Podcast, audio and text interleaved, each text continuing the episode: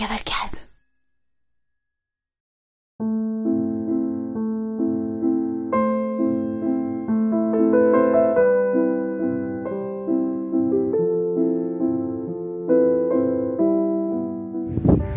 est 8h30 à peu près. Et je suis en route pour l'hôpital en vélo. Et euh, je me dis que j'ai jamais été autant en sécurité qu'en ce moment en vélo. Il n'y a vraiment personne sur la route. Euh, voilà, bon, c'est peut-être juste mes petits tocs qui peuvent me faire avoir des comportements un peu plus dangereux que d'hab, mais euh, voilà,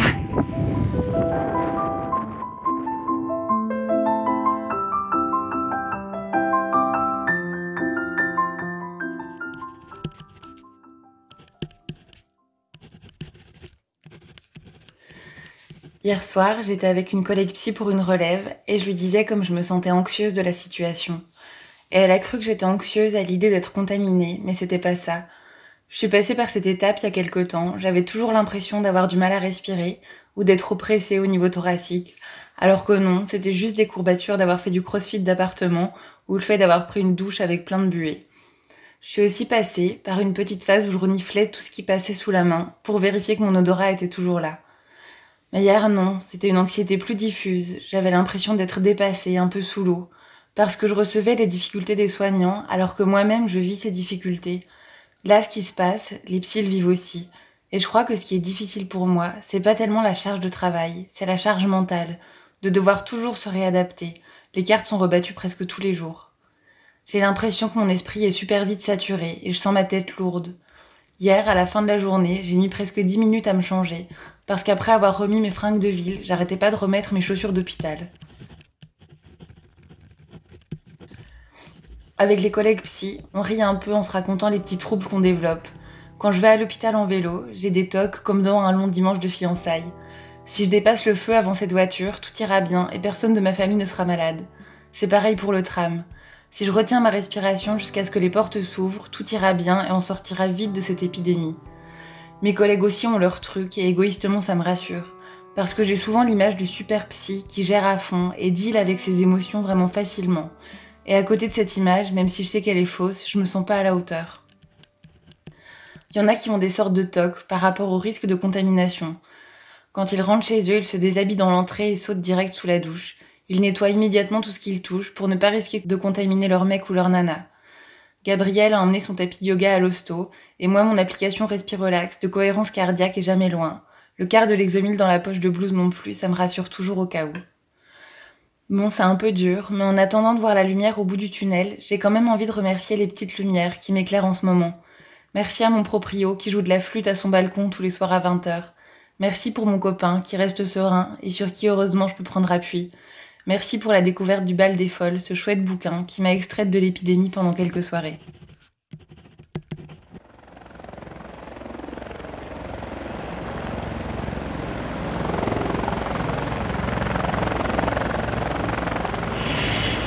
Il est euh, midi et je sors prendre une pause cigarette et ça c'est le bruit de dire de l'hôpital. Oui, c'est un des bruits de l'hôpital, c'est euh, l'hélicoptère.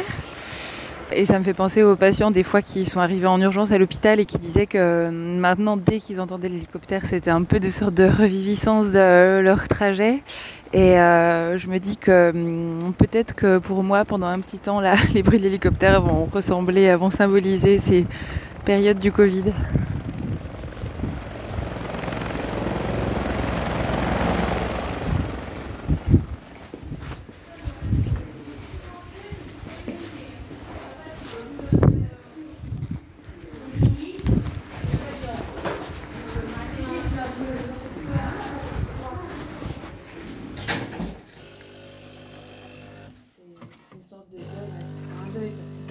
Un, deuil de liberté, quoi. Voilà, on est Putain, Anne, j'ai rêvé de toi cette nuit. J'ai rêvé de l'hôpital toute la nuit. Ouais. C'est un rêve horrible.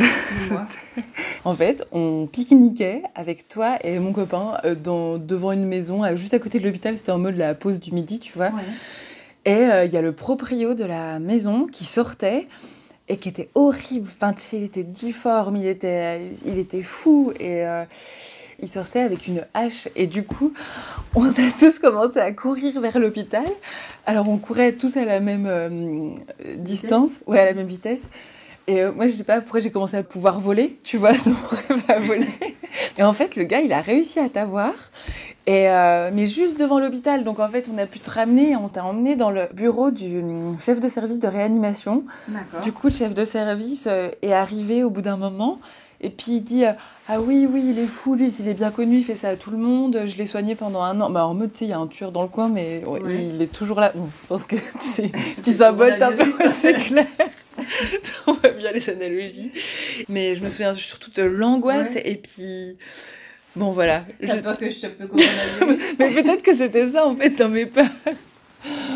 Mais oui, c'est clair, ce gros fou là, le coronavirus tueur.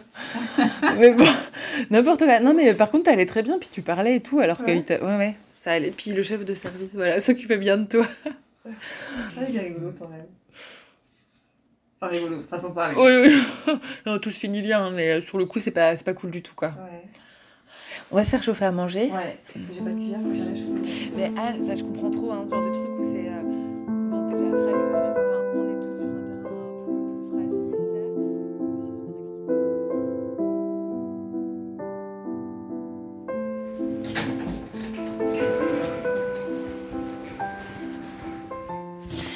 Il est 5 euh, et je suis en train de me changer pour rentrer chez moi cette longue journée. Et aujourd'hui, euh, à une relève, il y avait un peu une sorte de petit vent de, ouais, de révolte là parmi les soignants, en tout cas, qui disaient qu'ils euh, étaient vraiment, vraiment fatigués de la situation et fatigués d'être toujours, toujours présents et d'avoir l'impression que ça tournait peu. Et on a parlé du 11 mai, mais si déconfine et si les écoles réouvrent, ben, c'est plutôt synonyme euh, a priori de recontamination. Enfin, en tout cas, eux, c'est, c'est ce qu'ils imaginent. Il va falloir continuer. Il y a une aide-soignante qui, qui nous a montré là, sous son masque, en fait, elle a la peau presque un peu brûlée à cause des, des, infections quotidiennes, des produits qu'ils utilisent pour, euh, pour les désinfections des chambres. Euh, bon, on comprend là que quand même euh, tire sur la corde en ce moment et que et qu'on n'est pas tellement dans une forme de ouais, de bien traitance des soignants là. En tout cas pas partout.